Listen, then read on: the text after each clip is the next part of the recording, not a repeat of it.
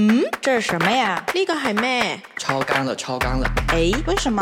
可是这个老师没教啊。我的人生像被卡住。不懂。问题未必有答案，但会越来越轻松。这里是北城青年旗下播客，问题来了。问题没什么大不了，质疑他，理解他。直面他。我是蛋蛋，我是皮皮，我是塔西提，我是 Hugo。当当当当！这一期是提前到来的感恩节特辑，五天之后，十一月二十三日就是感恩节了。其实“谢谢”这两个字，大家平时应该没少讲吧？然后呢，心里肯定也有想要感谢的人。但是今天呢，我们相聚在这里是想要感谢一个人，他从出生就一直陪着我们，是我们最好的朋友，有时候也会是我们最大的敌人。他其实做了很多，但是我们很少会对这个人说谢谢。这个人就是自己。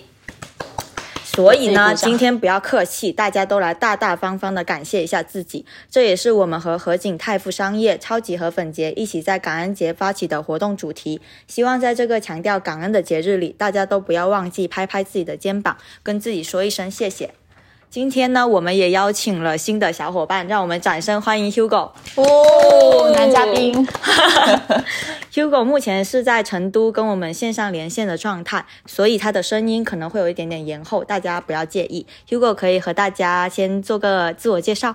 Hello，大家好，我是从海底到太空，永远追寻广泛体验，并在 ENTJ 和 ENTP 之间反复横跳的 Hugo，也是合景泰富商业成都魔方的 marketing 伙伴。大家好。哦，感觉是全场唯一一人呢。我要夸夸 Hugo，他声音真的很好听，温柔呢？对呀、对呀、好，是一个备受欢迎的男嘉宾，欢迎欢迎。那契合今天的主题呢，我们每个人先来说一个今天最想感谢自己的理由好了。呃，我觉得感谢自己的理由就是 今天其实成都已经一秒入冬了，然后但是今天有按时来上班，然后出现在这里和大家一起录这个播客，因为这样就意味着可以按时离线下班，去和朋友一起聚会啦。嗯，准时上班、准时下班的打工人，没有什么比这个更好的品质。好，那 P P 呢？我最近不是手动给自己剪了一个眉上刘海嘛？大家都知道，眉上刘海是一个挑战系数非常高的一个外形、一个发型。然后，但是我就很喜欢的一些日本的女模特啊，我就很喜欢她们剪剪那种眉上刘海，就特别元气嘛。灵动，对，特别灵动。然后我就很想剪。那天我刚好两天没洗头，然后你就知道油头的时候，它头发就是会变细呀、然后我怎么剪，我都觉得，哎，怎么还是很薄呢？嗯，对呀、就是怎么剪都还是条形嘛。我就后面一下子很输了一点狠下。决心，我就揪了很多缕头发下来，一 一下子剪掉了。那我洗完头之后，就我刘海就炸开了。就是首先是因为它非常厚，其次是它很短，然后就整个像像个呆瓜一样。对，锅盖头，你有哭吗？而且我剪的特别特别特别特别平，但是我当时没有哭，我很神奇，我没有哭，我还笑了，我就是感觉好像被自己丑笑了。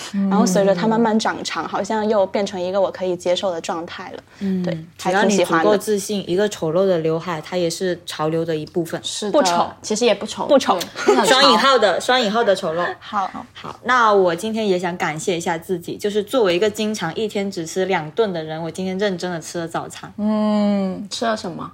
哎，楼下的肠粉，你平时不吃早餐的吗？我平时一杯豆浆，哦一瓶牛奶就糊弄过去了。我的话其实跟蛋有点像，我吃很朴素，就是我今天早上没有喝咖啡，我以前早上都要喝一杯咖啡嘛，它已经是养成一种打工人养成的习惯了。但是我今天破天荒的给自己泡了茶，可能是年纪到了，或者说是因为入秋了，感觉血脉觉醒对对对，血脉觉醒了。当我就是品着那个茶的香气从鼻尖，然后这么一点点。然后再喝下去的时候，我感觉我整个身心灵都打开了，我会觉得心灵净化。对对对，心灵净化。我觉得都市人就是我们的长辈，会年纪大了会开始喝茶，就是你会想要自己的心从浮躁到平静下来，嗯，就是那个过程很治愈。你是在讽刺喝咖啡很浮躁吗？不是，no no no 哦 no，那 no，我现在在喝咖啡。我下午也买了一杯。好呀，我感觉大家对自己还挺满意的呢，都能列出自己的小小闪光点。那我们干脆给自己打个分好了。你们觉得目前一百分满分的话，可以给自己打几分呀？其实这道题我是在大家录制之前就发给大家了嘛，然后我有提前看到了大家的答案，我很想告诉大家，非常震惊。你们要不先说分数吧？嗯，就拿到这个问题的时候，其实我大概想了一下，然后我觉得应该是七十分吧。好好，Hugo 七十分，嗯，我也是七十，P P 哦。我也是七十，P P 也是七十。我跟大家说一下，我当时填这个问题的时候，我也写了七十。为什么好戏剧？全员七十分，我们都是七十分人类，我只是觉得七十好像就不高不低，对对不上不下的。对我我之前没有这个感觉，但是你一说，我会觉得说，以前我们在学校时候六十分是及格线，对对对然后我们会就是可能给我们自己对自己的要求都是及及格之上，但是又还好像没有到特别好，还有进步空间的那种感觉。是啊，你说给自己打个及格线也说不上去吧？自己有这么差吗？是，那大家要不要说一下各自三十分是扣在了哪里啊？Hugo 可以先说说。当时打其实，我是就是刚刚说嘛，就是觉得是 比及格多一点这样子。啊。然后因为就是觉得自己首先还是对新鲜事嘛，还是比较有好奇心的，自己还是比较喜欢就是广泛的体验，所以我觉得这一点是好的，所以给了一个七十。那扣分的点其实在于就是还是很拧巴的一个状态，就是没有达到一个完完全的一个可能通透吧。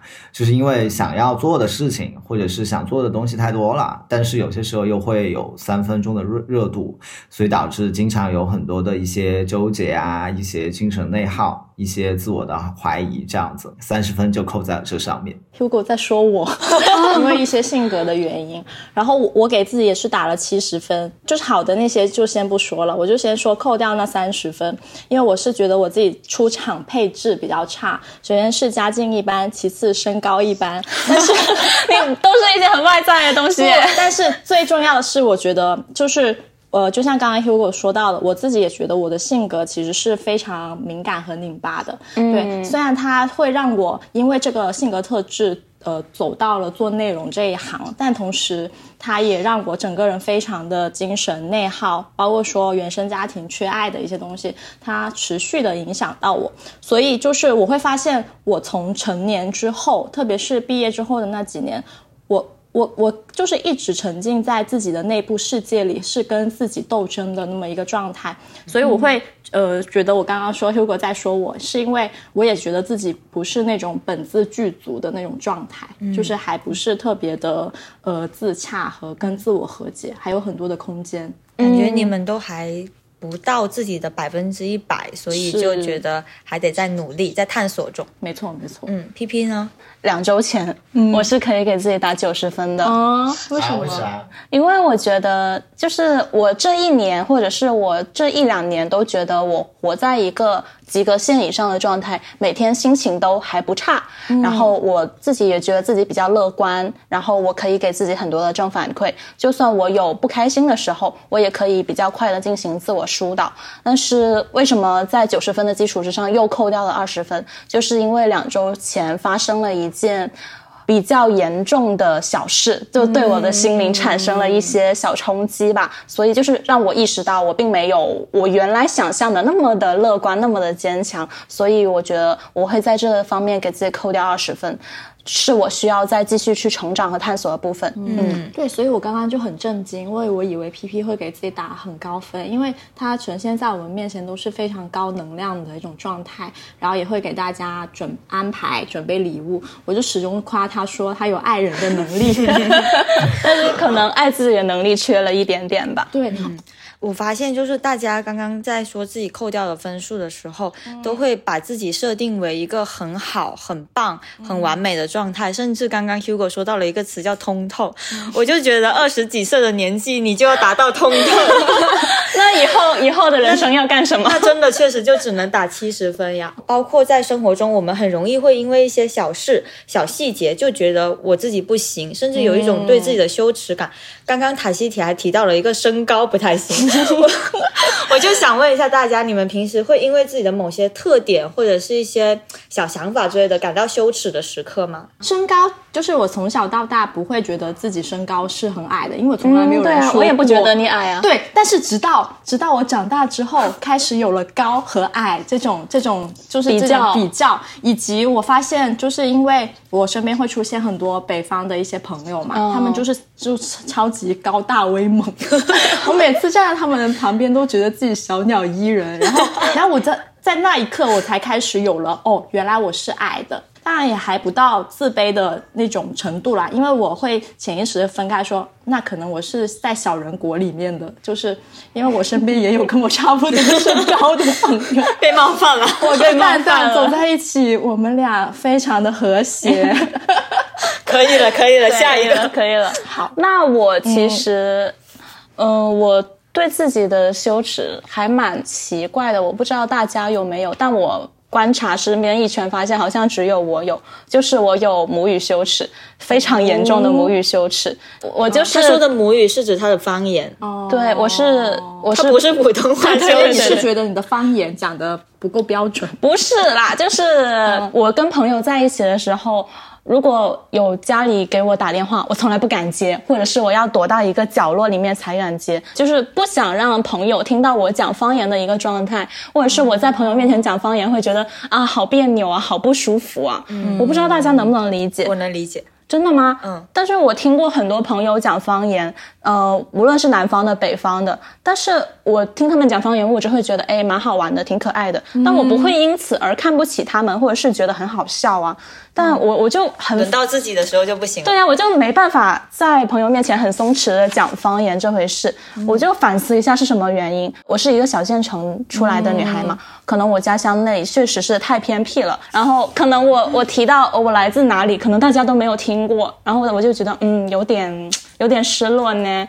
对，然后而且我家其实我的成长环境在我家那个偏僻。而且经济落后的地方都已经算穷的了。我小学、幼儿园的时候，也因为家里穷，就是被别人嘲笑过。所以说我就是不想让我我说方言，然后好像别人听到了，哎，好像没有听听到过这这样的方言，你来自哪里？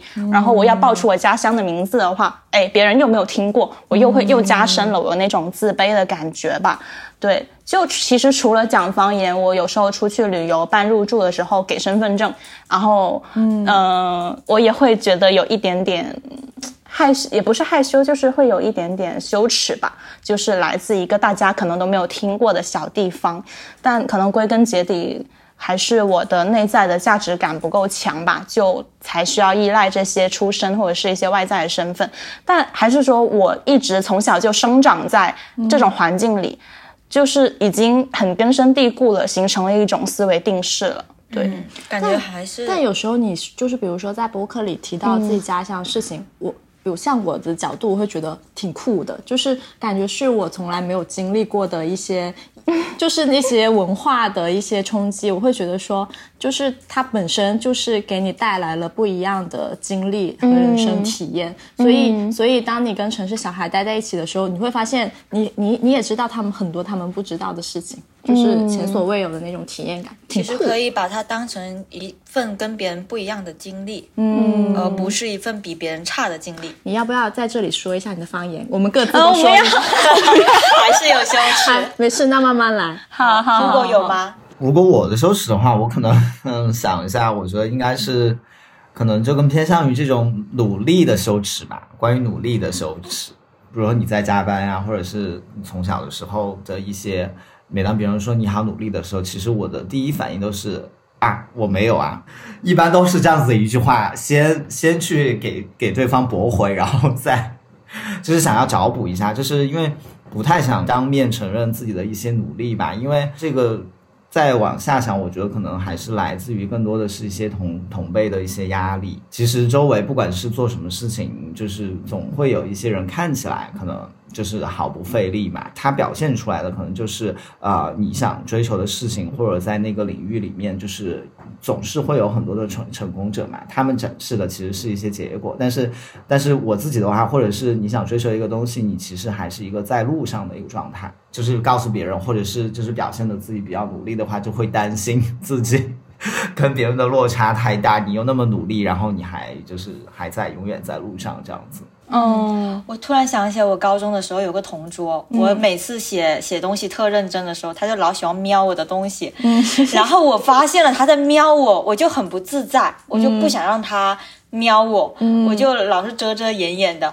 我也不知道为什么，别人一看我的笔记本，我就写不下去东西，嗯，是一种怎么样的心理？原来这种东西叫努力羞耻。对，而且我就回顾了一下，好像我印象中。见到的班上的学霸好像都是看起来不怎么努力，然后每天都在玩，毫不费力，好像他们就生下来就注定这些，就是已经在他们脑子里面的样子。嗯，我刚刚听蛋蛋那个故事，感觉就是我们好像隐含总就是特别是在以前在学校的时候，总会有一种不自觉的竞争关系的感觉。是，就是明明我跟你只是同学，但是因为这个成绩，它这种排名体系，导致我们会觉得说。就是可能只是遮遮掩掩，我的秘籍不能被你发现。是，就是这种排名嘛，因为会，嗯，就好像是不够聪明的人才要更努力。我如果我成绩很好，那就是我应该的，而不是我努力得来的。但为什么就这种羞耻就很奇怪啊？哎，其实我还有一个。我刚刚没有说的，我我会有爱好羞耻啊？对，就是因为我编辑部是那种文化含量很高的嘛。没有吧？不是，我就是我一开始还不觉得的，直到就是跟大家工作的工作者，我会发现大家的爱好都特别多元。比如说像 P P，他是一个很喜欢就是听 live 的，还有就是很喜欢去看展的，这个整个人的文化基因比较强。只是 只是为了装啦，反正不知道。但是像蛋的话，他就是那种每个周六日他。一定会看看电影，就是现在也快没有了，看片含量很高。然后像佳悦，他也是会看综艺，整个人有很多喜剧，就是那种天赋的感觉。然后有段时间我就会因为，比如说我又不听 live，然后又不看展，感觉跟大家格格不入。然后我才意识到说，原来喜欢看剧这些，它不叫爱好。对，就是它最多只是能够调剂你生活的一种方式，但是。我好像没有一个可以长期让我感，就是很长期的可以称之为爱好的一种东西。不过我最近好像好像也比较看淡这件事情了。我会觉得说，从二十五岁开始，慢慢去探索自己到底喜欢什么，甚至在以后成为一个可以支撑下去的爱好，也是挺酷的一件事情。嗯，我听下来会发现，好像我们的羞耻或者是觉得对自己不满的地方，其实都来自于跟外界的。比较，对。我有一个很奇怪的羞耻，叫美丽羞耻，就是我觉得没有理由的过分美丽是一种罪过啊。就比如说，比如说我今天一事无成，比如说我今天也没有什么隆重的事情，然后呢，大家都穿的普普通通来上班，我穿的隆隆重重的，不会很奇怪吗？而且一般，如果你今天打扮的特别好看，甚至你今天怎么。就精心扎了一个怎样的发型？大家可能会问你，你今天是有什么事吗？是不是下班要去约会吗？对，就是好像不约会，或者我今天没有什么隆重的事情，我过分打扮就是奇怪的，就是异常的。然后我以前就是。扎了一个很好看的发型，在家扎了得一个多小时吧。但是我出去之后还是很害怕，得拿个帽子遮一遮。我就很奇怪，为什么我们非得跟别人解释我们今天打扮的这么好看的理由是什么？不能就就今天我就想好看一点吗？我就是有时候也会有同事夸我说：“哎，你今天怎么好像特比较漂亮？或者是你今天怎么穿的这么好看？”我以前可能会遮遮掩掩说没有，我现在就说：“啊。”我每天都这么好看啊！什么什么职场就是我的秀场，没错，就是我的舞台。嗯，还有一种羞耻很奇怪，就叫单身羞耻。嗯，还有就是，其实单身是一个在你脱单和没脱单这个状态的一个界定嘛。但是我把这个东西再放大了一点，就是当我们一个人的时候，你会觉得有一种羞耻，比如说你自己一个人去那种餐厅。你会有时候你你不敢进去，对一个人吃火锅，你会觉得我一个人来都没有人陪我，好好像比别人差一点点，我就。发现我们就是很害怕跟别人不一样，嗯就算看起来不一样，也就是就算确实不一样，我们也要拼命的让自己看起来和大家一样。嗯，是不是因为我们从小的教育就鼓励我们，你不能太出类拔萃，或者是你不能太出格，是很奇怪的，太独树一帜，不然你就是一个很奇怪的小孩。嗯，感觉任何一件事情，就小小的小细节，都能让我们内心那些。就是奇怪的羞耻爆发，那大家觉得就是背后会有什么其其他的原因吗？嗯，我觉得就是像刚才说到，嗯，因为就我们本来就活在一个一整套的评价体系里啊，社会就是一套大的打分机制，万事万物都是可以拿来比较的。是对我们从从小长大，就学校考试啊、分数排名那些就不用说了，而且我们长大之后，学历也是可以比较的，家境是可以比较的，穿什么衣服是可以比较的，在哪里上班是可以比较的，就连老公也是可以比较的。然后我就有一句话是，呃，罗伯特·欧文他说嘛，人是环境的产物。如果我们一出生就是需要成长在这种需要被比较的环境，我们很难说对自己真的满意吧？就除非你真的每一件事、方方面面都做到那个最 top 的境界。但是这样的话，我们就会太累了吧？对啊，太累了，而且我们又会掉入另外一个大的陷阱，就是努力才会有回报。所以我我妈妈在我小的时候就经常会会跟我说，没有人能随随便便成功。对她就是她，我长大之后，她经常她对我说的最长的一句话。但是在这个过程中，我们就会忽略一些结构性的问题和困境，并不是一定努力也不一定会有回报。或者说努力不一定就能够达到你想要的那个呃效果，或者是目达到你想要的目标吧。因为首先是我们的自身可能能力是有上限的，然后社会给你的资源可能是在逐渐减少的。嗯，然后我觉得这一套评价体系可能是社会发展的副产品吧。就拿商业来说，你要有公认的差。你才可以用好来做卖点呢，就就才可以强调我们家产品跟别人家产品的优胜之处。我总不能说我我们家产品没有别的，就是普普通通，跟大家的都差不多，那怎么卖呀？是不是？是感觉好跟坏是对比出来的嘛？对。然后我们就是拿自己跟别人比，甚至有时候会自己跟自己比，然后自己钻牛角尖，就是很容易就会陷入完美主义。对啊，就是这个社会好像没有一个容纳多元的一个评价的价值体系。嗯，就是它如果是一个更加包容的社会，它应该告诉你说高很棒，但你矮你也是娇小，矮的很出彩，矮的很出彩。比如说你可能双眼皮你好看，单眼皮也很特别，就是你可能胖。呃，胖一点也是没关系的，瘦一点也不意味着什么。它不会只是追求单一的一个价值标准。比如说，我们现在就是白又瘦就是最好的这种判断体系，人就会不自觉的去够那个标准。如果我那个跟那个标准是不一样的，我就会觉得我是不是呃不够好，或者说我自己是是不是出格的？嗯嗯，我觉得就是还有一个点，可能就是。我们在就是这种社会当中，可能有一点太强调，就是太关注自己的在这个社会中的主体性了。比如说，我们会有完美主义啊，然后很强的一些同辈的压力，其实都是在跟嗯其他人在比较嘛。但是可能其他人并没有关注到，就是。你的这个存在，或者是这个社会这样子，但是但是往往从自自己的角度出发的话，就会觉得啊，我跟他，比如说在这方面相比，就感觉好弱好弱，怎么怎么样，然后所以才会可能才会陷入到我刚刚提到的那个努力收拾，就是啊，我跟某一个优秀的人一对比，然后我发现我可能很有有有一部分缺失，然后我要快速的怎么怎么样，怎么怎么样。去做这个事情，然后就很容易把自己拉到一个紧张的一个 CPU 高速运转的一个可能自我 PUA 的一个状态吧。然后越 PUA 就越对自己不满意，有些时候这个时候确实是可能会从不满意当中去获得一些反向的驱动力吧。但是其实紧张的来源就是可能忽视了这个时间的一个维度。我们只是可能去比较，然后当下就很焦虑。但是其实如果真的是你想做的，其实可以放慢一点。就是还是需要一个出口去打破一下。嗯，其实每个人可以有自己的节奏，不一定非得别人今天做成了这件事，那我也得今天做成。对，我可以明天做成，或者后天做成也是可以的。感觉在大家聊的时候，我会觉得这种文化的呃氛围也好，或者是对人的要求也好，是不是跟我们处于一个。东亚的环境啊，或者是我们从小受到的一些教育的观念有关呢。我有段时间还写了一篇文章，说我很要求每年自己会有加速度的成长。然后我现在回看那篇文章的时候，我就会觉得那个时候的我。对自己要求也太高了吧？嗯，就是比如说在职场上，在人生上，每年年终总结的时候，我我要回溯一下我做的一些事情。就是我很希望我每一年都是突飞猛进的。嗯，但是如果今年是那种平平无奇的，哪怕我的每一项任务都做得很好且完成了，我也会觉得我没有成长。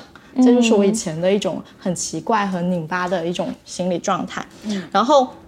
然后有一次就是，呃，因为我最近也去看心理咨询嘛，然后呢，我的心理咨询师，我而且我而且我是带着解决问题的心态去的，我去到之后就会很快速的希望他给到我一个解决方法，然后我的心理咨询师就说，我怎么感觉，我感觉你的人生就像是在爬山，他说。你永远在发现问题和解决问题，然后这句话给我的触动很大。就是过往无论是在职场还是在亲密关系的时候，我总能第一时间发现自己有什么问题。然后就想要去解决它，其实背后就是永远对自己不满意。嗯，你在给自己挑刺，对，给自己挑的，就就是自己的成为了自己的法官。其实也很神奇哦，就是我们每次去评价自己的时候，第一个反应是我还有哪里做的不够好，而不是我哪里做的已经很好了，给自己鼓鼓掌。这种思维，而且我们好像还没有意识到，我们人的进步就是会随着你的年龄增长边际递减的呀。对啊，你小时候你处于一个啥都不懂，一个纯白痴的状态，你当然是你学到的东西在你身上的呈现是会越明显的。但是你最后你的能力或者是你的岁数到那了，你就是会进入一个相对平稳的阶段。就像是我以前可能是开跑车，然后我开在一条高速公路上，我跑得飞快，跑得飞快。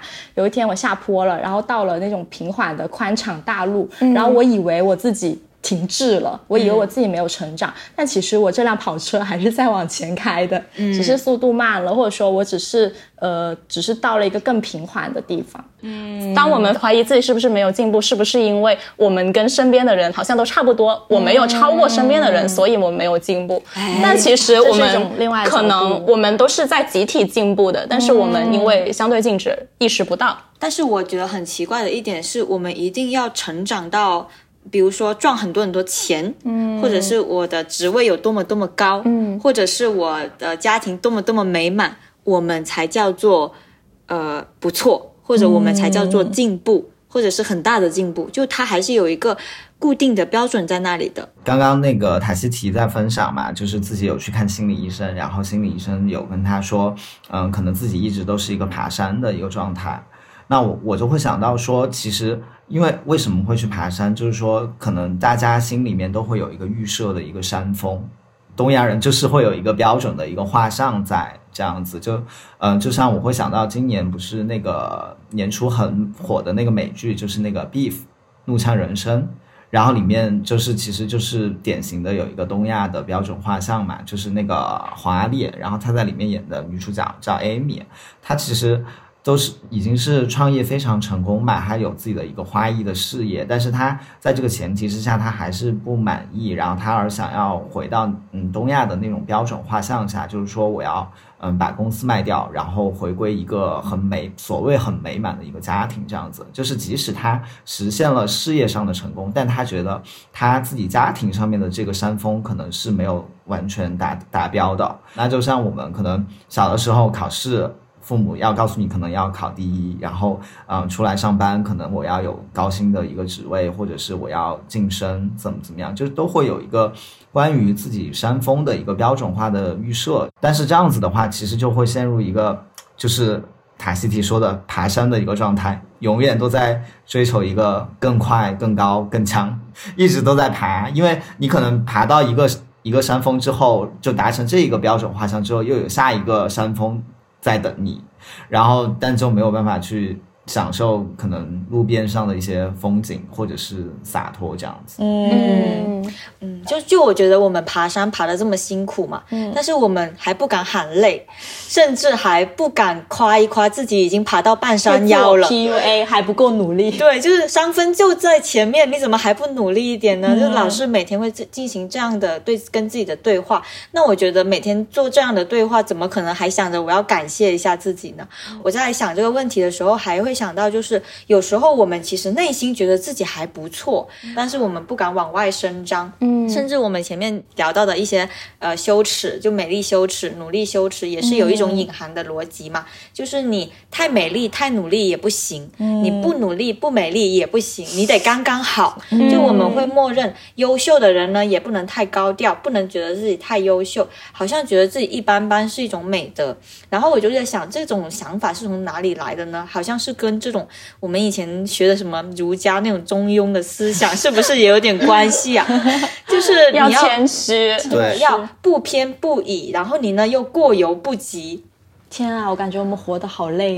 嗯，但是可能是这些文化不是说它不好吧，但它可能过于强调成为一种美德或者是什么，它就会时常会让我们呃减轻了对自己的一种肯定。嗯，我觉得谦虚，我我们不能否定谦虚这个词。我觉得谦虚它是，呃，你看你到了一个成功的状态，但是你还是可以比较平等的平视那些比你差的人，这是一种发自内心的。呃，对他人的尊重和认可，而并不是说我觉得我不够好，嗯，对。但是我觉得，如果谦虚应该是一种对别人的友好，对而不应该变谦逊，嗯，而不应该变成对自己的打压。打压，对对对。是，嗯，然后我我就发现，其实我们很不善于感谢自己，或者是很不擅长发现自己的优秀。我会反思，是不是因为我们从小就没有人告诉过我，其实你是可以感谢你自己的。嗯，确实没人告诉我。或者或者你哪怕得到了一些成绩，别人也不觉得就够了，因为他们自己内心都不认为这个是够的，然后他们投射到你身上，也会觉得是可能是父母哈，也会觉得你可以更好，嗯，就是那种感觉。他怕夸了你，你骄傲。对对对对拿对九十分还很不错，但是你还可以更好，拿一百分，拿了一百分又说一百分继续保持下去，三科一百，不要嘚瑟，下次你考差了怎么办？是对啊，然后我就想，是不是我们我们难道从小到大没有接受过感恩教育吗？好像也不是哦。但是学校组织的感恩教育通常是让我们去感谢长辈，而不是感谢我们自己。嗯，就像我我在我家的那个小县城，小初高，我其实都是有接受过感恩教育的。那个形式通常是学校邀请了一个大师、一个讲师来学校里开大会，然后把各个年级的学生都召集来，然后这些大师都是很会讲故事的，他们会疯狂。跟你强调你的爸爸妈妈为了供你养你牺牲了多少，你的老师如何起早贪黑，忽略了自己的家庭，而你呢，你又是如何的不懂事、不懂回报，然后害得他们担心。然后这种会议就是这种感恩大会，它最后的结果往往是全场都哭倒一片，就恨不得痛改前非，重新做人。呃，我其实回想起过去，就除了大家在哭的画面，我已经留不下多少更深刻的回忆了。可能这也是我们对自我价值感低的一个原因吧，就是我们小时候会觉得自己。呃，是一种得到东西的关系，之后我还要再回馈回去，那我以后肯定要更好，然后才能够去回报这种我以前做的一些坏事的这种感觉。或许是因为我没有得到过无条件的爱吧，就会觉得爸妈的爱都是有条件的，我们更像是带着一种，呃，有些家庭的孩子就是一种带着报恩的心态去负重前行的那种感觉。是，哎，负重前行这个我觉得很好，哎，就包括我们前面讲的各种文化也好，或者是一些品质也好，他们当然有他们的好的一面，但他们也有他们就是可能过犹不及吧，就是导致我们对自己的价值感会比较低。那现在大家可能已经长大了，然后也有了自己的判断标准，你们觉得自己目前对自己来说足够好的标准是什么？呃，我觉得自自己的话，足够好的标准，其实可能有些事情可能本来你会中途放弃或者是承受不住的，但是你跨过去了，就是进入了一种新的状态的那种感觉，可能是我觉得就是非常好的那种标准的一种体验。我就会想到，就是其实去年成都马拉松其实差不多是去年这个时候，然后我其实是嗯有报名，而且有有幸就是摇中了这个签，然后可以去参加嘛，但是。但是其实前一天是就是嗯公司的周年庆的一个营销的一个 campaign 这样子，然后就非常累，就当时其实前面就是跑这个马拉松前面的整个一整个月都在忙，就是可能工作的事情，然后完全也没有准备这个马拉松，然后就直接就这么愣愣头就去了。然后去去的时候中开始其实还蛮好的，但是跑中间其实突然那个膝盖就开始有点疼了。就是因为可能前面没有准备，以及就是太累了嘛。但是我就还是硬生生的走完。就当那个走完的那个时刻，其实我是觉得说，就好像有一个很难的一个东西，但是我把它接住了，同时是很开心，就是有点像我们四川话里面的那个，就是凶器，凶器。对，就是就是我接住了的那种感觉，就是那种自我体验，其实还蛮好的。然后就当时那一刻就很想给自己鼓鼓掌，因为。就是生活可能和工作都在连轴转嘛，但是你自己其实跨过去了。嗯，我感觉是你自己其实是不是预设我可能走不完这个马拉松了？但是你后来发现，哎，我居然坚持下，咬牙走完了，然后就觉得自己特酷。嗯，对，因为如果其实没有前面这么一趴，就是没有比如说工作上的那些累，或者是说中间膝盖开始疼，可能因为我之前其实也有跑过马拉松嘛，半马。跑完之后其实也蛮爽的，但是跟上一次是完全不同的体验。因为上一次其实我就是在那么累的情况下，我准时出现在那里，我都已经觉得好不容易啊，但是居然还能够完赛，其实就会觉得真的挺好的。嗯，感觉是超出了自己的预期吧，就会觉得自己不错。嗯，塔西提呢？呃，我自己的话又要回到那个场景。我记得我第一期录播客的时候，我说在呃有一段时间我会躺床上，就是思考人生。我我我我第一期的时候说，比如说在进入亲密关系的时候，我有有有有一些晚上会觉得很孤独，然后感觉自己没有人接住。然后呢，这一次就是今年，我觉得我足够好的时刻也是在床上发生的，就是 床就是我的世界。就是有一天晚上，我不知道在做什么，然后。就突然间回溯我二零二三年，就是可能还是会不自觉的去看这一年我到底做了些什么东西，就会有这个在内心的一个复盘。然后我复盘了很多之后，我想到一个点的时候，我突然间很想哭，就是就是我发现我今年最认可自己的事是，呃，我依旧很很努力的在直面我内心的一些东西，没有逃避。对，这是我。呃，过往这几年一直在做的，然后到今年，我觉得我仍旧在做这一件事情，就是因为我自己是一个很敏感内耗的人嘛，所以，所以今年其实我依旧在很多很细节的东西上，包括说今年进入这段亲密关系，我为什么会去做心理咨询，也是因为，嗯，我发现自己不停的在重复过往的一些情感模式。就是我以前可能会归咎于说，可能是我以前的那些前任的原因，但是今年再进入这段关系，我再重复那种旧的模式的时候，我第一次承认这是我的问题。然后当我承认这是我的问题之后，我就去积极的寻找了外部力量的一些支持，因为我觉得我自己已经没有办法了。然后呢，嗯，然后我就会觉得在这些时刻，我没有把它划过去，因为。其实内心世界是个深渊，就是当你凝视深渊的时候，深渊也在凝视着你。其实是纠结这些小情绪什么的时候是很难受的，是真的很难受的。但是，因为它有时候涉及到你内心过往的一些已经凝固住了的那些创伤，如果你不把这些创伤解决了，你就是在负重前行，你没有办法往前走。然后我记得去看心理咨询师的时候，呃，有一个场景，其实我也在编辑部跟大家分享过，就是呃。我的心理咨询师带着我去看我内心的那个小孩，然后他说：“你看，你做了这么多的努力，你想对你内心那个小孩说什么？”然后我当当时那个场景就是，我突然之间就是不受控制的完全爆哭。然后他说：“那你想对他说什么？”然后我说了我这辈子从来没有对自己说过的一句话，我说：“我觉得他已经尽力了。”就是就是那种感觉，就是他已经尽力了，他就是他不是一种外部世俗条件的那种成功，而是我自己一直很努力着的去，就成年之后养育自己嘛，就是我一直在做这个工作，然后我觉得今年我依旧也很勇敢，就是而且你今年有了一个很大的里程碑，你会对跟自己对话。对，然后我今年在亲密关系里面确实也，我觉得会更好了，就是有更有那种爱爱人和被爱的能力，就是我过往一直缺失的，所以就是直面内心创伤这个事情，让我觉得我很勇敢。我发现你跟 Hugo，你们两个认可自己的时候，其实都是从内认可的，并没有一个人拍着你们两个的肩膀说 Hugo 啊，塔西提啊，你们俩做的不错。其实这种时候。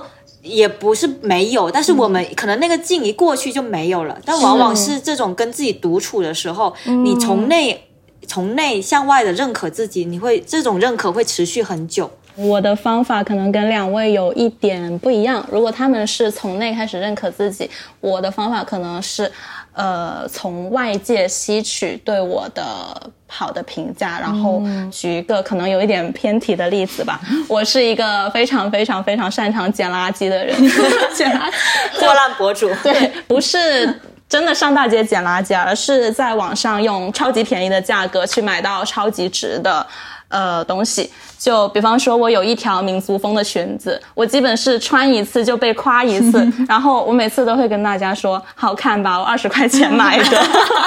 我知道哦，就是那条碎花的是吗？对对对对对，就是我就是很厉害的一点，就是我经常能够用十几二十块，然后买到又好看又质量又好，然后设计又特别的。商品除了可能会有一点旧，这个东西它当然并不符合社会上对好的时尚的定义。我也并不奢求我穿上它，我看起来就是名模，但是 它符合我的审美啊。然后我身边的人都会来找我要链接，哎，说你穿这个很好看。嗯，但可能我身边的人他们的评价未必是真的很客观的。更多可能是建立在友善，他们认可我这个人的基础上去对我做出的评价，但他们的评价肯定是你最好接受的，因为我们根本上就很难摆脱社会给我们的整整一整个一套的评价体系啊。嗯，但你其实可以不用那么看那么在乎那个大的评价体系，而是把你自己的评价体系具体到某一个人、某一个你真正在乎的人，然后。少一少一点关注远方对你的骂声，对，然后是一种就是其实你没有办法做到所有人都喜欢你，嗯，那你就让你。起码有你的好朋友，对对对，就是建立一些更加小圈子里的紧密的，对，就是支持系统的那种感觉，对对。对，就是无论外界怎么看你，他们可能并不真正了解你，但是你的朋友懂你，他知道你身上有哪些好的闪光点。大家要去找能够让你觉得越来越自信的朋友在一起。如果一个人他跟你在一起之后老是否定你，老是说你这也不好那也不好，那你可能要考虑一下和他的关系了，一定是他的问题。如果你跟一个人在一起。一直都不开心，对，那肯定是对方的问题，或者你们两个就不是那种嗯可以互相欣赏的关系，嗯，大家不要不搭，气场不搭，不搭，对，找个欣赏搭子吧。呃，我想分享一下，我觉得自己足够好的时候，但是我那个时候想到这个瞬间的时候，我觉得很震惊。其实我的生活也比较单调，除了工作之外呢，就是周末就宅在家，需求也很简单。但是我发现那个时候的自己没有什么。太大的目标和太高的欲望，嗯，就是只想要租到一个喜欢的房子，然后呢做好手头这份工，我就觉得我很满足了。然后刚好对于那个时候的我来说，我刚好可以做到这两个点，所以呢。我那个时候周末最幸福的一个瞬间，就是黄昏的时候，穿个拖鞋去楼下买个冰淇淋，然后一边听歌一边散步，然后累了就回家。嗯，那个时候我就觉得我真是世界上最幸福的人呀。但是现在我依旧会做这种事哦。我周末的时候穿个洞洞鞋去下面买个冰淇淋听歌，我会觉得已经习以为常。嗯，所以我就在想，有时候我们对自己不满意，是不是那个足够好的标准，其实并不和当下的自己匹配。因为那个时候刚毕业，我对自己的要求跟我刚毕业时候可以达到的自己是匹配的，而当我达到了，我就自洽了。但是现在我可能多了一些欲望，比如说我要攒多少多少钱，我才对自己满意。所以当黄昏的时候去买个冰淇淋听歌，已经满足不了我了。我心里还会在想，我离我想要拿拿到的那个目标还有多远？嗯。最开始的时候，我们会问大家说：“你们给自己打七十分，扣分扣在哪里嘛？”那个时候不就说想要二十几岁就达到通透，怎么可能呢？我就在想，我们有时候对自己不够满意，是不是因为我们设的那个目标可能是五年后的自己才能达成的？嗯，但是我们。现在就已经在为现在的自己没有办法达成这个标准而提前难过了，然后提前去就是打压自己也好，或者是对自己不满意也好，可能这些都是我们提前的，但我们完全可以调整一下那个目标，让自己可以更好的去达到，并且也会是更开心的状态。对。可能就是很多事情是需要有个积累的过程嘛，但我们现在好像很难去接受那个厚积薄发的过程了，因为想要速成。比如说，我看一本书，我就希望我就是一下子就能把那个知识点记住，还是像以前学校做题那样，看本书就希望知识点快点记住，看一个剧就希望是倍速的。这种碎片时代，你会觉得什么东西你都必须要快，如果你不快，你就会掉队了。包括说刚刚我们提到的。婚恋的 KPI、工作的 KPI，或者是甚至是人生目标的 KPI，你会觉得时刻有这种 KPI 和时间社会时钟在提醒着你，你要加快脚步，你是不允许自己慢下来的。对，我觉得最可怕的不是努力了看不到成果，而不而是你短期看不到成果你就放弃了。三分钟热度本人。对，所以我感觉我们其实应该学会的一件事，就是在这种有很多声音的环境里去定自己的自我评价机制。你要有自己的一杆秤，这样你才不容易被外界所影响嘛。那现在让大家去给自己定一下这杆秤，你们会怎么样去？呃，进行一个自我评价呢？制定自己的评价体系的前提是你要足够了解自己。就是我以前会对自己的评价很差，是因为我感觉我跟自己都不熟，就是我不知道我本质上是一个什么样的人，我就会觉得说，嗯，别人觉得白白白幼瘦好的，那就是好的；别人觉得双眼皮好，那就是好的；大家觉得穿名牌以及高薪，呃，或者在大厂工作就是好的。就是我会总是因为我不了解自己，我就会总是跟着外部的那种世。界去走嘛，然后我我是从就是从去年和今年开始，我才慢慢去就是去看我到底是一个什么样的人。比如在工作里，就是当你去工作几年之后，我会发现我好像更善适合的是那种。自我表达或者说内容的工作，呃，比如说我周六日的幸福时刻就是打扫房间，对，但是就是这种很小的、很细碎的、很无厘头的一些点，我会逐步对我脑海里塔西提是个是个什么样的人有了更具象的一些清晰。当别人问起我是个什么样的人，我可能不再会用那种，比如说我是呃在职场上是什么职位的人了，或者说我最近有了什么呃很。很棒的一些成就，或我会用更多细化的东西，像一个自我说明书那样告诉我我是一个怎么样的人，就是就是那种感觉。我觉得当我足够了解自己的时候，我不我才不会被那种外界的评价体系动摇，因为我会觉得说你们了解的都不是真正的我。那句话叫做说，呃，什么你对我的千般指责都无法构成万分之一的我。我觉得这句话就是一种特别通透的状态。怎么还 call back 了？call back 了一下，call back 了一下。呃，哦，那我现在又可以加一条，我是一个在播客里很擅长 call back 的人。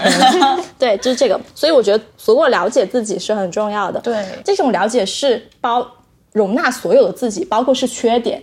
可能也是自己的一部分，但无所谓啊。本来一个呃足够具体的人，他就是有优点有缺点，也有一些小怪癖的。是啊，自我评价不是把自己打成一百分，而是你知道我八十分这个样子我就很好了。对，然后还有我今年会做的一件事情就是假装自信。我会发现哦，假装自信就会真的变自信。就是比如每每当我觉得哎这个事情没做好，觉得有点小自卑，我第一反应是刹车停住。天呐，你那么美，你大美女。当然，这个可能是跟外部标准未必是一样的啊。你不仅美，你还有才华，你还有想法，你竟然能够说出一点有的没的一些观点。对啊，我记得有个很小触动的点是，呃，我跟我就是男朋友刚在一起的时候，我也是那种很臭屁的人，就是每天夸自己瘦。但是后来有一次就问他说，我总是就是我时不时会这么感觉很自负，你会不会觉得不太好？然后然后然后他说，其实我不会啊，因为我知道你只是在给自己打气。哇，然后这个点他懂你。对这个点真的很戳我，就是他知道我并不是那种呃，就是很吹牛的人，对吹牛的人，我只是在用这种很小单位的一些行为来给自己鼓鼓鼓气罢了。就是可能就是不需要别人，当别人没有去夸我的时候，那我起码我得自己夸夸我自己，就是我要成为自己的依靠和支持系统。你是你自己的裁判，对，就是。哎呀，我们其实让自己去让大家去做自己这个自我评价机制，你去定哪些维度是你这个人属于你自己，然后你做到这些你就已经很棒了。其实就是自己在给自己打气，不会因为别人。做什么做到很光鲜亮丽一百分，你就马上觉得我所有东西都不行。你会想到我还有一二三四五六七八点是非常 OK 的，只是有有个第十点我还没有像他那么厉害而已。嗯，就是这些考的不好的各种各样的，我觉得人其实是没有高低之分，就是不不同人的特色，就是是的就是一种个性，就是。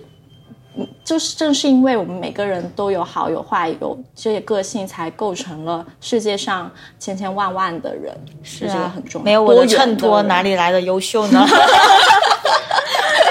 是，如果觉得呢？嗯，我觉得话就是其实自己的那种自我评价机制嘛。刚刚那个塔西提有提到刹车的这个点嘛，其实我会想到说，那是不是比如说我们可以时不时的去调，嗯，打一下这个方向盘，就是自我评价机制的这个可能会有一个动态的平衡。嗯，虽然大家可能现在都推崇，就是说啊、要内核稳定啊，要逻辑自洽，然后要有超级强的一个稳定的能量嘛。但是其实我们每天面对的事情，或者是需要平衡的事情，其实很是很多的。因为现在这个社会就是在高速的运转，所以就是有很多变化。那我们是不是也可以灵活的去调整一下？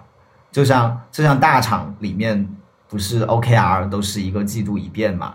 那我们是不是也随时可以去让自己稍微调整一下这个机制，然后不要那么累？嗯，Hugo 说的这个点，我想到了我们编辑部还有一个小伙伴叫冠宇嘛，他上当时跟我聊这个话题的时候，他说要做一个有弹性的人。嗯，是，嗯，他说你不要老是动不动就对自己失望，因为你可以结合你现阶段的状态去调整那个目标。甚至你可以设置容错率，就当我们在做实验的时候，它还有它有个括号叫做这里的实验可能有误差百分之多少？为什么要有容错率。对啊，对容错率做实验已经是一件很科学的事情了。那人难道就不应该有这种误差吗？所以我们可以，比如说，就是特别是那些很容易完美主义的人啊，他们可以，比如说我给自己设置，我这周呃，我这个月要给。编辑部提四个选题，然后四个选题都要被选上，这怎么可能一周一个？累死我！那你就可以设置成我可以提两个打底，嗯，或者是我就提一个打底。那我要是超过一个了，那我就很厉害，百分之一个都没提出来咋办？那就说我下个月会提，对或者说我这个月可能要是我这个月都把目标达成了，那我那我还后面还留着我，就是呀，就是那主编就让我当好了。对啊，是呀，所以感觉就是大家一最好就是不要定一个绝对的数值，不一定一定要就是绝对达到它才叫优秀。嗯，没有百分之一百分的人啦，其实九十五分也不错，七十五分也不错。嗯，那感觉大家在设置自己的自我评价体系的时候，还是比较自洽的，就是要了解自己，然后要有一些弹性。但是难免嘛，就生活中多多少少都会跌一下跤的。目标设置的再合理，也可能会失败的。那大家怎么样去面对这种有时候的一些失落的瞬间呢？失败的小时刻。嗯，Hugo 呢？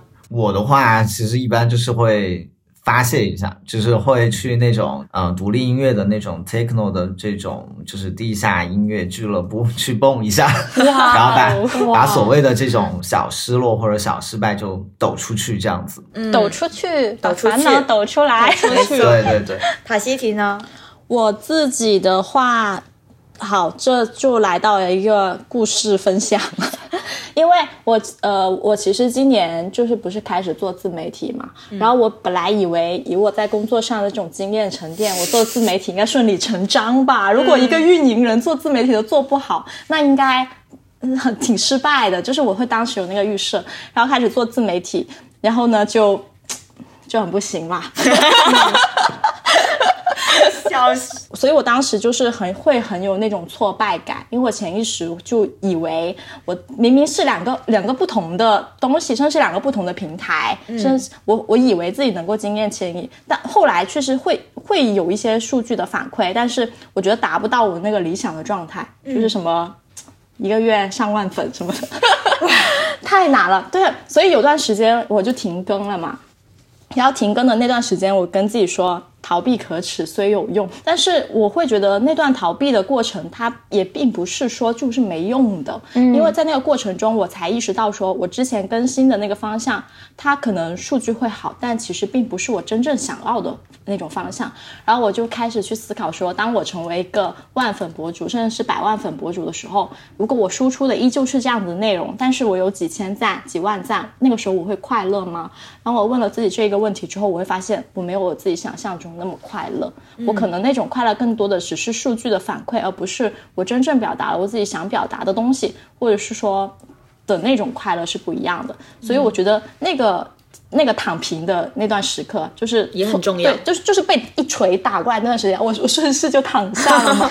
然后我就觉得，但是那个时刻很重要。我在躺在地上的时刻，我反而去思考说，我这个方向是不是对的。然后我站起来之后，我就换一个方向。然后最近我又开始更新，是因为呃，我我觉得我还是要按我真正，就是我甚至还列了一个表格，就是如果我做人生规划的话，当我去做副业的那一刻，我最想去向这个世界发出的是什么声音？嗯，然后去做了这种规划之后，然后我又开始更新了。然后，但是说实话，更新出来是八 八个赞，但是有五个关注，八个赞。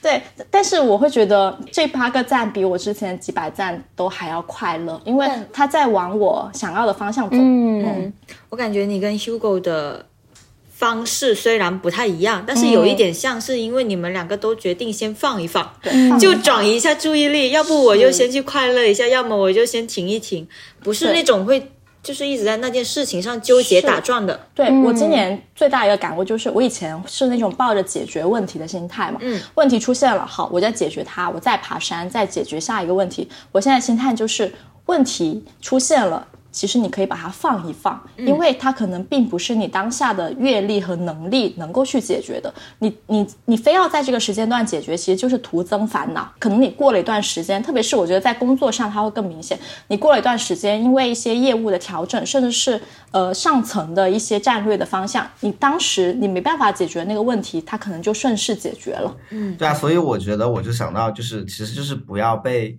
问题所裹挟，可能很多时候就是换一种思路，就是计划赶不上变化，但是可能我们换一种思路，我就有新的计划。嗯，没错。矮，人这句话不太好，我不说了。人什么？说了说出来，到不行再剪。活人还能被尿？憋死。P P 觉得呢？好呢。我刚才 Hugo 跟呃塔西提都有提到，就是我们不开心，经常是因为我们不够了解自己。我我也是最近才发现的，这就是我前面会给自己扣掉在九十分基础上扣掉二十分的原因。就是我前几期有一期播客就讲我家用的事情，就是我给我妈妈钱的事情，就被很多听众骂了，也不至于骂吧，就是他们不。不理解我的状态，就是不知道为什么我精神需求这么高，但是给妈妈五百块钱都拿不出来。但其实是他们不了解我真实的情况，不了解我的月薪，然后不了解我的家庭也不。了解 P P 这个人，就是我觉得大家不能从一件事情去定义一个人。哎，其实大家也不用为我说话，我就要说，我接受我接受大家的评价，我接受任何的评价。但其实虽然说你接受，但你不开心，你确实会不开心，又是另外一回事。嗯想得通和心情不好对对对不冲突的。确实，当时我发现有很多人在骂我，我就第一时间在播客群里面说，呃，告诉大家说，呃，不用担心我，我没事，我可以接受别人对我的负面评价，因为我觉得这就是被误解，就是表达者的宿命嘛，我可以接受。但其实。嗯，还是会说说一套做一套啊，我还是会忍不住看，就是隔十分钟就刷刷一下有没有新的评论。然后，因为我们那一期热度还蛮高的，就一直在主页上面。我们那天晚上，我甚至把小宇宙给卸载了。嗯，但是除此之外，除了这些小动作之外，我的情绪表现还是非常稳定、非常淡定的，还是正常去做自己的事情。我一直催眠自己，我是会有点不开心，但我可以消化掉这些负评，只是需要一点时间。嗯，但随着评论越来越多，我的自我怀疑其实是在不断的加深的。我也开始反思自己，是不是我真的是一个很差、很差、很差的人？但我另一个我又告另一个我又会跟我说，你已经做到你你虽然不想做，但是你能做的事了。但是这是一个公共表达的环境，我没有办法或去为我自己解释一些什么，很难自证，说对，很难自证。自证了，别人也会说你只是找借口。嗯，然后那天周日晚上，我就跟两个朋友见面嘛，我提起了这件事情。我本来只是想说当个玩笑提一嘴，嗯，对。但是可能是因为朋友在场，他们就像你们一样给了我很多的理解和安慰。然后我说着说着，我突然就猛地就哭了。我我眼泪掉下来的时候，我自己都震惊了，我都没有想到，我啊，我原来有这么委屈吗？然后我就把这个发现去告诉了我的一个好朋友，然后他告诉我，其实是我的恐弱心理发作了。嗯，我不想在这件事上承认我被伤害了，因为我对自己的认知一直就是一个内核很稳定、情绪很稳定的人呐。嗯，就好像一旦承认了，我就变得很脆弱，我的心理承受能力很差，于是我就选择了糊弄自己。呃，上野千鹤子跟铃木良美在《始于极限》的对谈里面也有说到。恐弱其实是独立女性的一个误区和一个陷阱，它同时是伴随着慕强的。我就突然意识到，哎，确实，我为什么会不想要把我内心的不舒服挖掘出来？其实是我不想大家感觉我好像很惨。嗯，而我我觉得更可怕的是，其实我也不是故意的，我不是故意要表现的那么强，我也不是故意要回避我的那些负面的情绪，而是我。下意识的对下意识就想想要让别人觉得我是个坚强的人，对下意识就觉得我不应该被这些小事击倒，嗯，我应该要更强强一点。但是强对我究竟有什么好处啊？没啥，对啊，就是别人看起来你风轻云淡，但其实难受的是你自己。是对，然后反而是我那天哭出来之后，我把所有的呃难过啊和我。不理解的东西都跟我朋友说了，我反而会舒服很多。所以我觉得，真正的稳定或者是跟真正的自洽，其实不是说不哭不闹，不是说你看起来很强面面俱到，而是你知道自己的软肋在哪里，然后你也知道你在什么时候你是需要求助的。嗯，所以说我觉得我们很多时候不用去害怕，呃，害怕犯错，或者是害怕。有一些不好的事情发生在你身上，只有你自己面对那亲眼去面对、亲身去面对这些困境，你可能才知道你的上限在哪里，你才可以及时修正对自己的评价体系和对自己的标准。非常好，其实那次给了你成长的一个机会，就是接纳自己情绪的一个机会。是，而且我刚刚 P P 在说的时候嘛，说到恐弱心理嘛，我就想到了一个是，呃，其实我们做一件事情的时候，成功和失败。各占百分之五十，这个概率不可能，你永远都只有成功。那去面对就是失败，它也是一件事情的结果，它并不等于失败就一定比成功要差。失败你可能就收获经验，促进了你下一次的成功嘛。所以大家不要。觉得失败啊、挫折啊、负面情绪啊、难过呀，甚至是我不够坚强啊，这种东西是一种负面的东西。它是我们在生活中也好，或者是成长过程中也好，我们一定要去经历的东西。嗯，它跟成功、跟呃那个美好、跟什么都是一样重要的。对，就是我们好像缺了失败教育，对，这么一说，你只会跟只有成功学，没有失败学。就是失败学，如果有失败学，他肯定就跟成功学相反，跟你说，牛啊，你又失败了一次，你看看你被怎么样被骂了，你还能那如此的接纳自己的情绪，就是就是那种，就是你失败了躺下了，哇，你躺的姿势真好看，没有那种 感觉。大家其实对于怎么样去更好的评价自己，也有很多的想法嘛。然后你们觉得那已经可以比较好的、客观的去对待自己了，不去那样子的自我 PUA 自己了，更好的接纳了自己了。那生活当中你们觉得能够想到的对自己表达感谢的方式还有哪些？我我我想到的方法是给自己设置纪念日。这个纪念日跟别人都没有关系，就跟我有关。毕竟连电商都能整出什么 六一八、双十一、双十二这么多节点，那我们为什么不能多给？不能有个爱 PP 日、爱塔西提日、爱蛋日、爱 Hugo 日？对啊，为什么不可以呢？对啊，就比方说，哎。诶，读书超过一百本纪念日，然后我就给自己送一本之前不舍得买的贵价书，然后。一周忍住没点外卖，开荤日，然后那天我就吃顿贵的，吃顿好的，然后还有虽然没屁事，但我就是不想上班日，然后可能每个季度，然后请一两天假送给自己。老板听了流泪。我觉得我们就是很多时候我们不舍得感谢自己，然后。不想对自己表达感谢，就是好像感觉我不配，还是怎么着？还是说我的付出都不值一提？就是不舍得对自己好嘛？我觉得为什么把自己当小孩养育是一个非常好的点，是因为爸爸妈妈在小孩小的时候，小孩有任何一点点的成长，他们都会看作是一一件大事的，即便他可能是每个人都会必经的，嗯，只是一个很普通的一个过程，但是在爸爸妈妈眼里就是一个天哪。就是一个莫大的里程碑、骄傲和里程碑。对，我们应该去看到自己更小的付出，而不是只盯着那些大目标看。对。然后我想采访一点，那如果让你们去为自己设置一个纪念日的话，你们会为自己设计什么纪念日呢？问题来了，哪天突破一万粉，我就给自己设一个 播客成就奖 纪念日。我想买相机，然后看一下能不能有个。下单日是吗？嗯，拍出一百张自己满意的照片就下单买相机，一百张过类似这种。Hugo 呢？今天是你第一次录播客是不是？对。好，那今天就是第一次录播客 日，纪念日。没错，我的话是呃，最近才有那个感慨，就是允许自己发呆和浪费时间的时刻。嗯，其实过往我我们一直都会说允许自己浪费时间，但它更多的像是一个。呃，另另外一种形式的口号，就是你跟他说，你去浪费时间，你去浪费时间，但真正能做到的人，我觉得是没有没有多少。而且浪费时间的时候不要焦虑，对这个更难很难。然后我最近这一年真正呃发呆的一天，是我昨天去朋友家嘛。然后呢，他们家呃就是那种小区里面的房子，然后楼下是很很多那种树，然后那些呃爷爷奶奶，然后就是在那里发呆坐着，然后就整个环境都非常的松弛。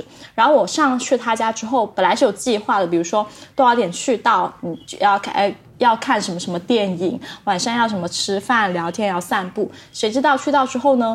我们三个就是聊完彼此最近的一些近况，然后呃，就是搞笑的那种事情。然后大家突然间都不想看电影了。然后那一天就是因为他家的阳台也挺大的，然后然后那个风就是一直这么吹进来，刚好那天降温了。然后他们家沙发超级大、超级软，然后我们三个人就是。平摊着，我连袜子都脱了，觉得很不得体。然后呢，然后呢，我就整个人瘫在他们的沙发上，然后抱着他的那个猪猪玩猪猪玩偶，还有一个大鹅玩偶。然后呢，就是就是在那里发呆，然后感受着那个风吹过我的那个感觉。然后，我第一次感觉我是可以。呃，可以放松的，就是没有目的的。我我只是躺着这件事，就是我会觉得就很幸福。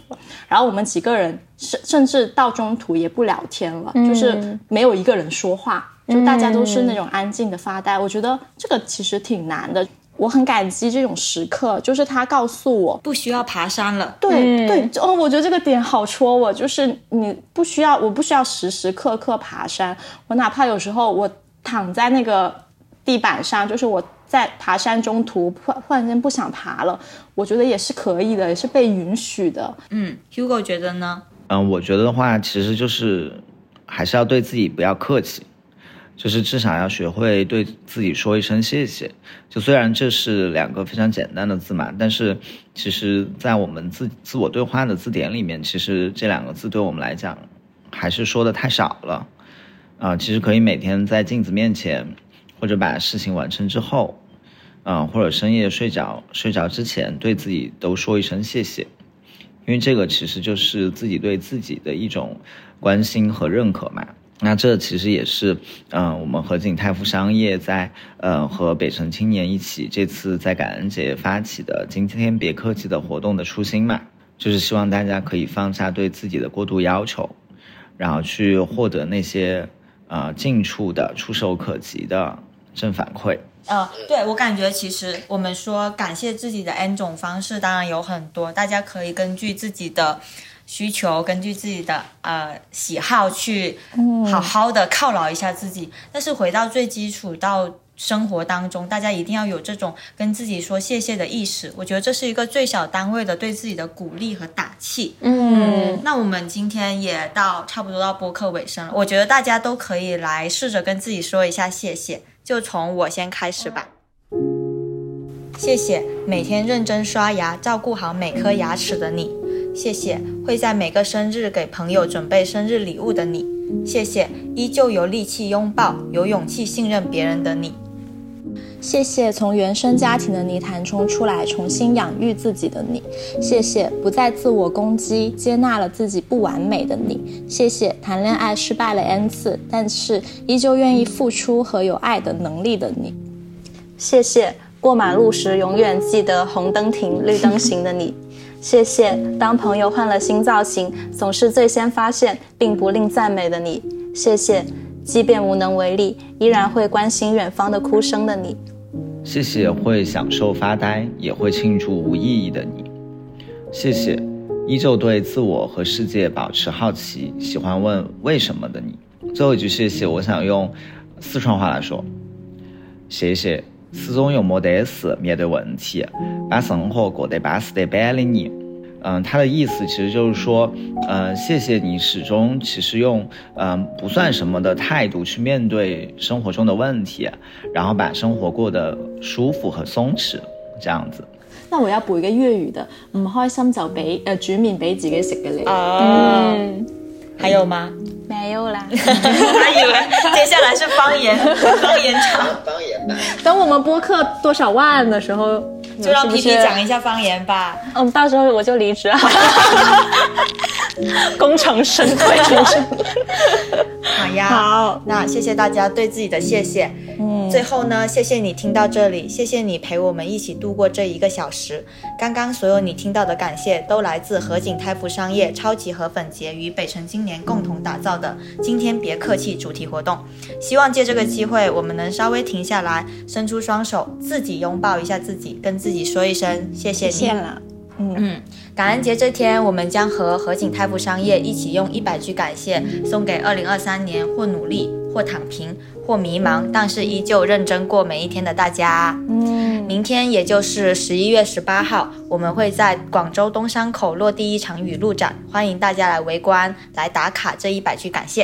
十一月二十三日感恩节当天，我们还会派出有趣人类抱抱仔前往成都的河景优方以及河景魔方，为大家送上一千杯咖啡。哇，咖啡人狂喜！哎呀，真是羡慕成都的朋友呀！嗯，你可以独自前来，也可以带上自己重要的人来接收这份来自宇宙的谢意，留下属于你给自己的感谢。大家也可以关注北辰青年公众号、河景泰富商业公众号，了解更多活动信息。不在成都和广州的朋友也不用可惜，关注北辰青年公众号。十一月二十一号这天，我们将送上一份感恩节大惊喜。嗯，啊，我我都不知道哎。你都不知道。好，那到时候大家就一起来揭晓这个惊喜。最后再次谢谢大家，也欢迎在评论区留下你给自己的感谢，期待看到大家对自己的夸夸。嗯嗯，一定要尽力的夸自己。是的，我觉得我也想夸一下听众，就是谢谢，呃，人就愿意接纳不同的观点，而没有给我们恶评的你。是的，也谢谢大家的收听，每一次都是一个多小时了。对的，对的，感恩。好，那这一期就到这里，拜拜拜拜。杀青了。杀青！哎，盒饭啊，这也太搞笑！哎，我好喜欢这一期啊。小店门前传来好听的恋曲，不用太久就能走到目的地。人来人往里满是善意，这是最平凡的一天啊，你追不敢，慢慢走回家，就这样虚度着。